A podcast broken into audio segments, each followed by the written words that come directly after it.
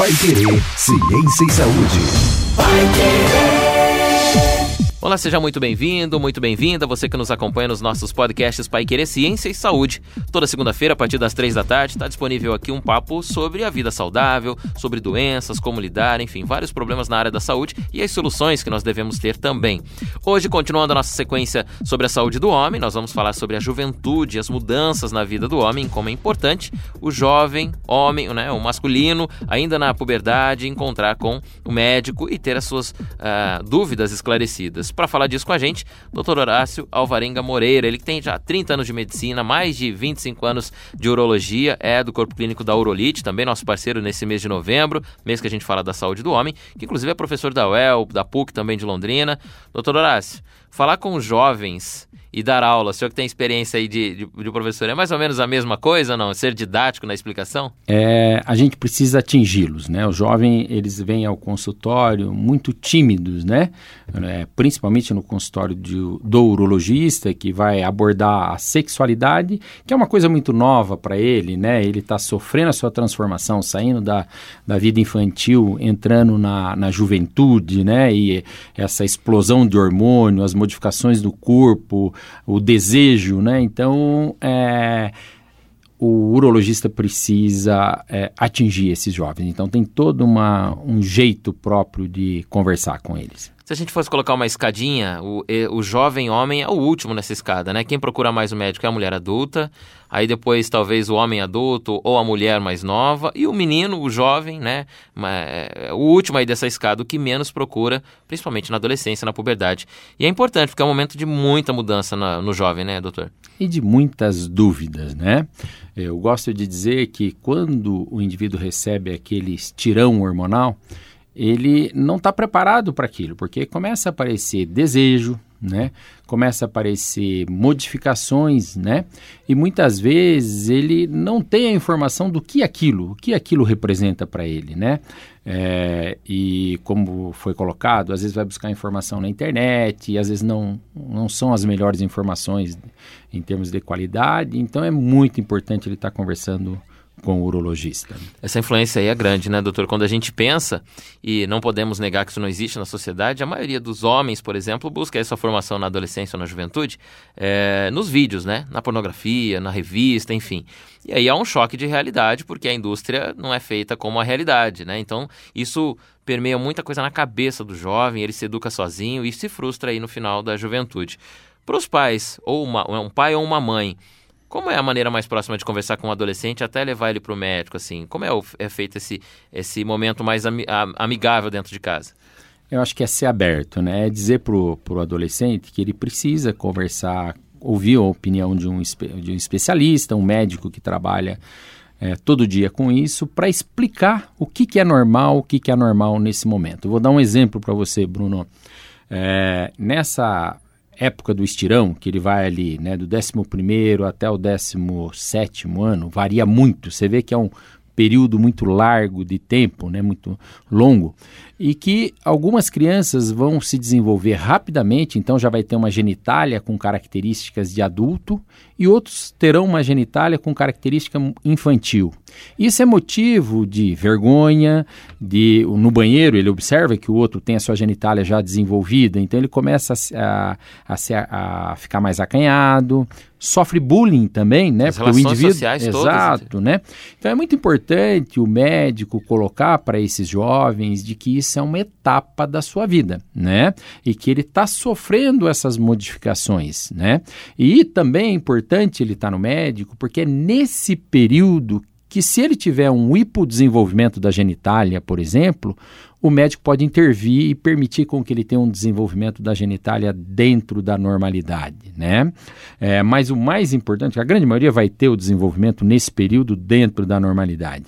O mais importante é colocar para esses jovens que ele não é um problema ou ele está tendo algum problema de saúde. Talvez ele esteja apenas atrasado e que isso terá outros benefícios. Por exemplo, normalmente quem tem uma puberdade um pouco mais retardada, ele vai ter um tamanho um pouco maior, né? Isso não é uma regra, mas é, é comum isso, né? Porque quando existe ou termina o estirão hormonal, o indivíduo tende a parar de crescer também, né? Então, é, o, o, nós vamos estar orientando esse adolescente sobre todas essas questões, né? O que, que é normal e o que, que é anormal. Porque o indivíduo conhecendo o que é normal, entendendo que talvez ele seja um pouco diferente do seu colega, mas que aquilo é normal para ele, que ele em algum momento vai se desenvolver como o seu colega, isso tira a angústia dele, talvez ele passe por esse período com menos sofrimento, né? É, normalmente nessa fase também surgem essas relações sociais, como o senhor colocou, as amizades, né? Lá no futebol ele repara, ou na escola, e os comentários também surgem, né? Um, um, o mais desenvolvido e o menos desenvolvido, todo mundo conversando na mesma roda, uns falam que fizeram isso, outros fizeram aquilo, e vem aí os primeiros namoros, né? É, muitos têm a curiosidade já de iniciar a vida sexual nessa fase, outros nem tanto, as meninas se, né, têm uma posição diferente, os meninos têm outra e por aí vai. O que, que é importante eles conhecerem para esse início ou não da vida sexual nesse momento? É. Primeiro, a gente tem que tratar a sexualidade como de uma forma muito aberta, muito clara e no sentido de que sexo é absolutamente saudável. Porém, o sexo tem que ser feito de uma forma responsável, né? Então é nesse momento que se o indivíduo já tiver né, pensando né, ou iniciando a sua vida sexual, é onde a gente vai recomendar como ele se prevenir de doença sexualmente transmissível, como se prevenir de uma gravidez indesejável, porque também ocorre muito na adolescência, principalmente naqueles indivíduos onde a informação chega é, de uma maneira mais tardia ou mais precária, né? Então, é um momento para a gente discutir isso com o jovem, né?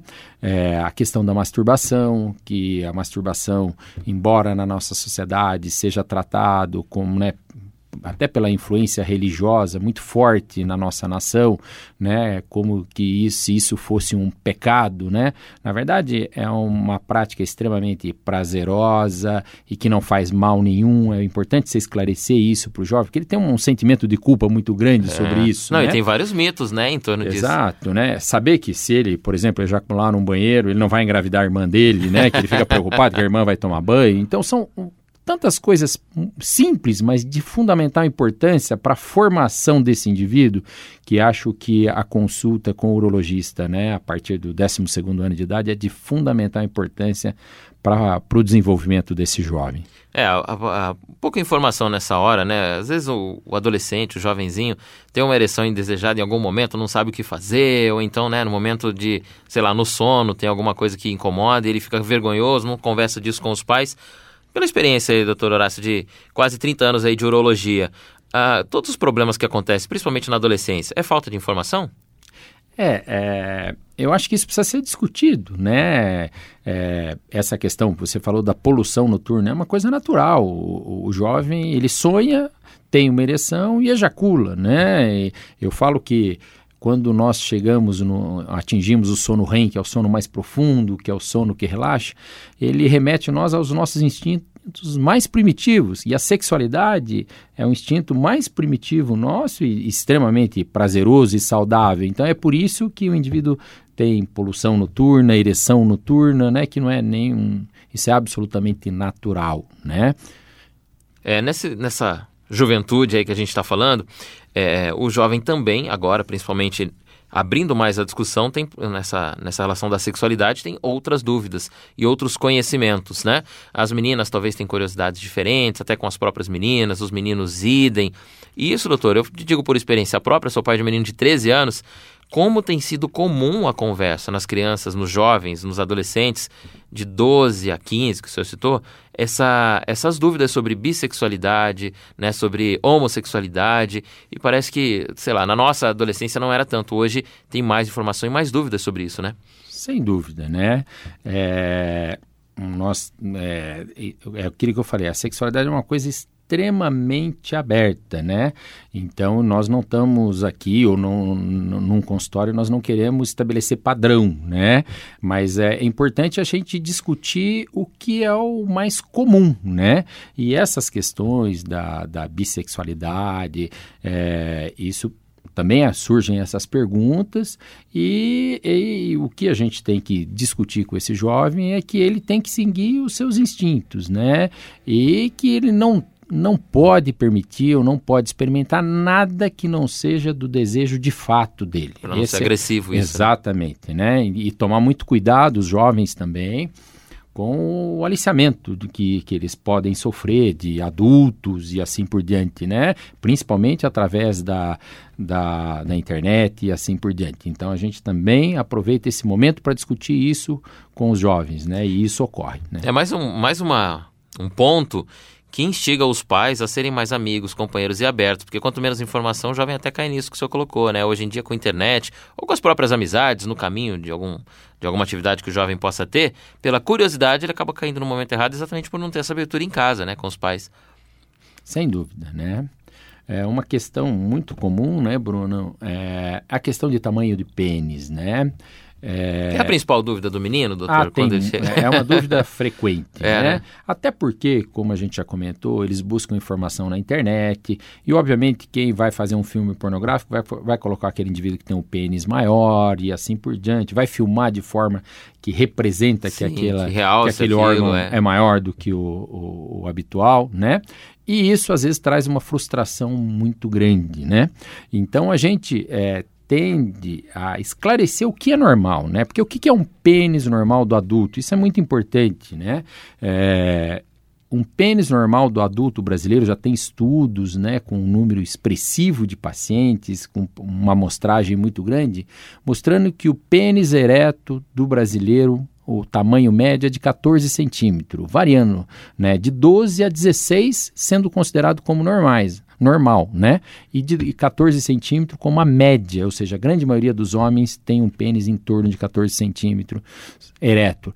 Isso é o suficiente para que ele tenha prazer, para que a companheira dele tenha prazer, até porque a mulher tem uma sensibilidade na parte, no terço é, distal da vagina, na parte mais externa, muito mais do que na parte interna. Então não é o tamanho do pênis que vai aumentar o prazer do casal. O que aumenta o prazer do casal é a cumplicidade, é o envolvimento, né? é uma série de coisas. E quando você esclarece isso para o jovem, às vezes o jovem entra deprimido no seu consultório. Poxa vida, ele sai feliz, porque o, o, medo que o adolescente está sofrendo tanta mudança é de que ele seja anormal, né? Então, na verdade, o a, a, o grande valor desse bate-papo com esse jovem, né? é no sentido de esclarecer o que é a normalidade para ele, porque ele não tem esse padrão, né? Ele está sofrendo tantas mudanças que ele não sabe onde vai, né? E no meio dele tem pessoas em diferentes etapas, então ele não sabe se encaixar, né? Então o nosso papel é exatamente esse de tentar esclarecer esse jovem do que é normal, se ele está num contexto normal e, e até se ele não está num, num contexto de normalidade, como a gente pode intervir para devolver a normalidade para ele. Legal. É, as consultas aí dos adolescentes acabam sendo mais bate-papo do que algo especial aí, de repente, né, na área médica, de remédios ou, ou outra coisa, né? Certamente. Né? Sempre é um bate-papo. Uh, doutor, o jovem, a gente falou bastante aí da sexualidade, mas tem alguns outros grandes problemas que podem atingir o homem e, se descoberto na juventude, são bem mais fáceis e melhores de serem tratados, né? Por isso é importante também o homem ir ao médico logo cedo. É, vou dar dois exemplos que ocorrem no, no adolescente ou no adulto jovem e que, indo ao urologista, ele vai poder identificar. Um deles é a varicocele, que é varizes no saco escrotal que altera a fertilidade desses jovens, né? Isso num exame físico de rotina que esse indivíduo vai passar na sua avaliação com o urologista, já vai identificar se tem ou se não tem e se isso tem alguma relevância clínica, né? É, outra coisa são os tumores de testículo, né? Que é o tumor que é mais frequente do adulto jovem, que é um tumor que é absolutamente tratável quando você descobre ele a tempo. Porém, quando descobre numa fase avançada, o tratamento é bastante agressivo e muitas vezes a gente perde alguns adolescentes porque descobriu a doença tarde, né?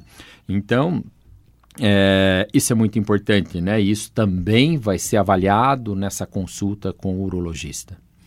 Doutor, dentro dos mitos aqui, eu fiz já uma primeira pergunta que normalmente o adolescente vai procurar, que é com relação à proporção, ao tamanho, né, do seu órgão sexual. E tem um outro também que já foi muito mais mito, mas hoje ainda circula entre os adolescentes, que é a fimose. Né? Muitos jovens têm medo, ah, tem uma cirurgia e tem que fazer algum outro tipo de problema. Como é que chega isso no consultório? É. Bom, é, primeiro a, a própria definição de fimose é o prepúcio, aquela pele que envolve a glande ou a cabeça do pênis, é, ser grande e impedir a exposição do pênis, tá? Isso é fimose. O, só o fato do indivíduo ter a pele e a pele ir além da glande, mas permitir com que a glande seja exposta, que faça a higiene adequada, isso não é fimose, isso não tem valor nenhum clínico. Permite com que o indivíduo tenha a sua vida sexual absolutamente normal. Porém, quando ele tem fimose, ele não permite a exposição da glande, não permite uma higiene adequada. E quando o indivíduo não faz higiene adequada da glande, começa a acumular o esmegma, que é aquela secreção, né, aquela secreção sebácea que junta na glande, que é fisiológica, é natural, numa fase da vida tem mais, outras fases tem menos, mas é absolutamente natural aquela secreção sebácea que forma na glande. Quando ele tem a fimose, isso se acumula isso predispõe à infecção, inclusive aumenta a chance desse indivíduo adquirir é, doença sexualmente transmissível, como sífilis, como uretrites, como a própria AIDS, né? Então, o indivíduo que tem uma fimose, ele deve ser submetido a tratamento cirúrgico. Até porque, se a fimose, né, é, ela ela persistir até a vida adulta, né, que ela tende a, a, se você não intervir cirurgicamente, ela não, não se resolve, além de aumentar as doenças sexualmente transmissíveis, aumenta uma doença muito grave que é o câncer de pênis, né, que é endêmico no nosso país principalmente naquelas é, populações de baixa renda, né? No Nordeste, por exemplo, é endêmico, né? Porque não se opera a fimose, não se tem assistência médica, não se tem uma higiene da genitália adequada, então tem muito câncer de pênis, né? Então a fimose tem que ser visto como um problema é, que deve ser resolvido. É importante você falar disso. A gente já fez alguns outros com outros especialistas, né? Podcasts como esse. E realmente a incidência das maiores, segundo as informações que nós temos, das maiores doenças que levam o homem ao médico, muitas das vezes são pela falta de higiene, pela simples falta de higiene do seu, da sua genital, do seu órgão genital. É, parece que é comum isso, né? O homem não ter essa atenção ou então não saber direito como faz. É, é, isso acaba acontecendo naquela população que tem um menor acesso a, a saneamento básico, né, e né, água é, potável em casa, e, né, e, e, então, infelizmente, esse é um problema do nosso país que nós precisamos resolver. É, se a gente for ver na história, né, os judeus já sistematicamente já fazem a circuncisão, né? É, por quê? Justamente para prevenir essas doenças, essas complicações do excesso do prepúcio, propriamente dito da fimose. Quando a gente leva o adolescente aí no, neurologista, doutor, é importante também a gente fazer outras, né, outros exames, como a gente está falando, que são correlacionados com essa, com essa área. Internamente também a gente tem alguns problemas que disparam na adolescência, alguma infecção, problema renal, alguma coisa assim? É, eu sempre falo que quando um paciente chega ao nosso consultório é uma oportunidade de nós estarmos vendo a saúde dele como um todo. Um outro problema que afeta a adolescência e, obviamente, também vai afetar a sua é, é, genitália e a sua sexualidade é a, a, a, obesidade. Né? Nós estamos tendo uma quantidade enorme de jovens ou adolescentes obesos, né? e a gente sabe que a obesidade é, ela altera o metabolismo hormonal desse paciente, a testosterona, que é o hormônio sexual masculino, que nessa época é, ele vai estar tá numa quantidade aumentada no nosso organismo. Devido a essa obesidade, ele vai ter uma enzima chamada aromatase que vai converter a testosterona dele em estrógeno, que é o hormônio feminino. E por isso que esses meninos acabam tendo uma mama aumentada, acabam ficando mais letárgicos e acabam ganhando mais peso, entra num ciclo vicioso. Então é um momento que o médico vai alertar para a obesidade ou a síndrome metabólica, né, que é o colesterol, glicose e excesso de peso, é, que é muito comum hoje, né, nós estamos sofrendo isso, né, e, é, então a gente já nesse momento orienta. Muitas vezes o, o, indivíduo até tem um pênis normal, mas ele tem um, uma, um tecido adiposo na região pubiana que esconde o pênis, é o pênis embutido, né? É, ele está se desenvolvendo normal, às vezes um pouco aquém da normalidade, até por causa da, da ação dessa enzima que é comum na obesidade, e você corrigindo essa obesidade, estimulando ele a fazer exercício físico, a se alimentar de maneira adequada, ele passa a ter um desenvolvimento normal e a sua genitália ter uma apresentação absolutamente normal. Então também é esse é um momento para a gente estar tá vendo esse indivíduo como um todo, né? Como você lembrou muito bem, Bruno. Pois é, acompanhar a saúde aí do homem, então, desde a adolescência, é um dos principais pontos, né? E se os homens, né, doutor, se os pais já têm essa distância, os adolescentes tendem a ter a distância também. Só que tem muitos pais que, quando o adolescente até tem uma curiosidade, vai conversar, os pais um pouco que afastam. Dizem, não, não é hora de falar sobre isso. Quando você crescer, você vai aprender. Vamos conversar um pouco com os pais, seja mãe, seja pai, ou um responsável que seja, que convive com o adolescente. Muitos têm essas dúvidas e levam é, essa dúvida para casa. E que bom, né, quando é assim que conversam com os pais. Esse afastamento atrapalha todo o desenvolvimento da vida, né? Sem dúvida, né, Bruno? Quando o pai fala para o indivíduo, ah, não é hora para conversar sobre isso, na verdade o pai está negando uma informação que ele não tem também. Essa é a grande verdade, né? A forma, se a gente for ver, né, a, a, a sexualidade é muito pouco discutida na nossa sociedade, né? Eu dou aula em dois cursos de medicina e eu tenho a curiosidade de perguntar qual deles, qual desses grupos tiveram é, educação sexual na escola. E o que eu escuto é que ninguém teve. E olha que estou num nível alto, são Sim. alunos de medicina. Então, as nossas escola, escolas se omitem é. disso. E os pais, como os pais podem é, ter essas informações, né, é, se eles não as tiveram na sua adolescência também? Mas nós precisamos modificar isso, precisamos discutir isso de uma maneira mais aberta, né, com os pais, nas escolas e com as crianças diretamente, né? Pois é, então fica o recado aí para os pais que estão nos ouvindo ou os responsáveis que nos ouvem, cada vez mais aproximar. E se não tiver a orientação, se não tiver como explicar, levar esse adolescente ao médico, né, doutor? É uma maneira de aprender e ensinar ao mesmo tempo. Perfeitamente, Bruno. Acho que esse é, é o caminho mais curto. Quando o pai leva o adolescente ao médico, ele acompanha ou não? Ah, eu, a, a, a assim, consulta. Eu quase que invariavelmente converso com os dois, né? Às vezes até a mãe junto, né? E depois, num segundo momento, eu converso só com ele ou o inverso, né? Aí eu sempre pergunto o que ele prefere, né? E, mas é importante, inclusive é um momento que o médico tem de aproximar o filho ao pai, né?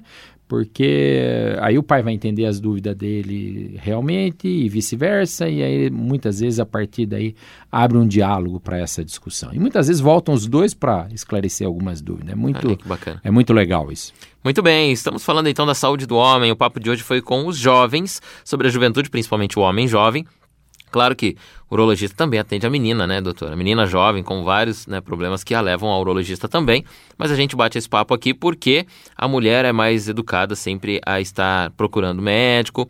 E para a gente finalizar aqui o nosso papo sobre a menina, então, nesse momento, uh, o que leva a menina ao urologista na maioria das vezes? É como a gente imagina mesmo, que é só as mudanças da menstruação ou tem outras dúvidas na mulher?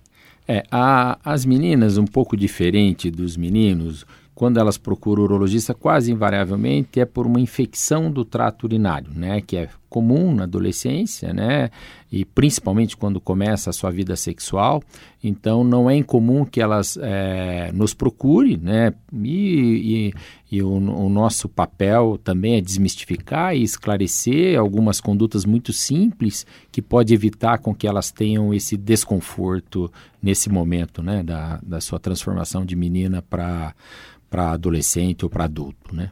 Legal, muito bom. Uma sociedade mais esclarecida, inclusive é o que a gente está vendo, né, doutora? Essa juventude, mesmo que não vai ao médico, né, agora acho que estão indo mais, mas é, o homem está se aproximando né, da, da, do médico. Parece que as ações como o nosso Novembro Azul, como a, como a própria Eurolite investiga já há algum tempo, o homem devagarzinho está se aproximando. Está um pouco distante ainda, mas está mais próximo do que há décadas atrás. Acho que as gerações discutindo mais e tratando isso com mais naturalidade faz o homem é, se cuidar um pouco melhor também, né? Ser mais esclarecido. É esse o, o, o grande desafio para a gente, né, Bruno? Eu gosto de lembrar que ainda na nossa sociedade o homem morre em média 10 anos mais jovem que as mulheres. E a causa disso é muito clara, né? O homem se cuida menos. E também, óbvio, ainda como o homem é, representa a maior força de trabalho, a exposição a doenças é, ocupacionais também acaba é, contribuindo para que o homem é, venha morrer mais cedo que as mulheres. Muito bem, doutor Aço, obrigado mais uma vez por esse papo, esse nosso longo papo, muito esclarecedor e acho que para jovens e para adultos já tiramos várias dúvidas aqui. Eu que agradeço, Bruno, a você e a Pai Querer por essa oportunidade. Muito bem, se você está ouvindo a gente, saiba que esse é o nosso último da sequência da Urolite sobre a saúde do homem. Nós já conversamos aqui com mais especialistas de áreas diferentes, já falamos sobre reposição hormonal, falamos também sobre incontinência urinária e vários outros assuntos, né? inclusive a tecnologia que chega para ajudar a saúde do homem agora, que lá no, na Urolite também, né, a especialidade é na cirurgia do câncer de próstata com o robô que ajuda muito na recuperação, enfim, na saúde do homem como um todo. Todo esse bate-papo estão nos episódios anteriores que você pode agora, aqui na playlist que você nos encontrou também consultar os episódios do Pai Querer Ciência e Saúde com os profissionais da Urolite sobre o nosso Novembro Azul. Falamos da saúde do homem. Na próxima segunda-feira, às três da tarde, temos mais um episódio falamos de, falando de mais sobre saúde e falando mais esclarecimentos aí para você também que procura sempre por aqui saber mais sobre doenças, saúde e algo relacionado a isso no nosso Pai Querer Ciência e Saúde. Segunda, três da tarde, tem mais um episódio e nós esperamos por você. Até lá!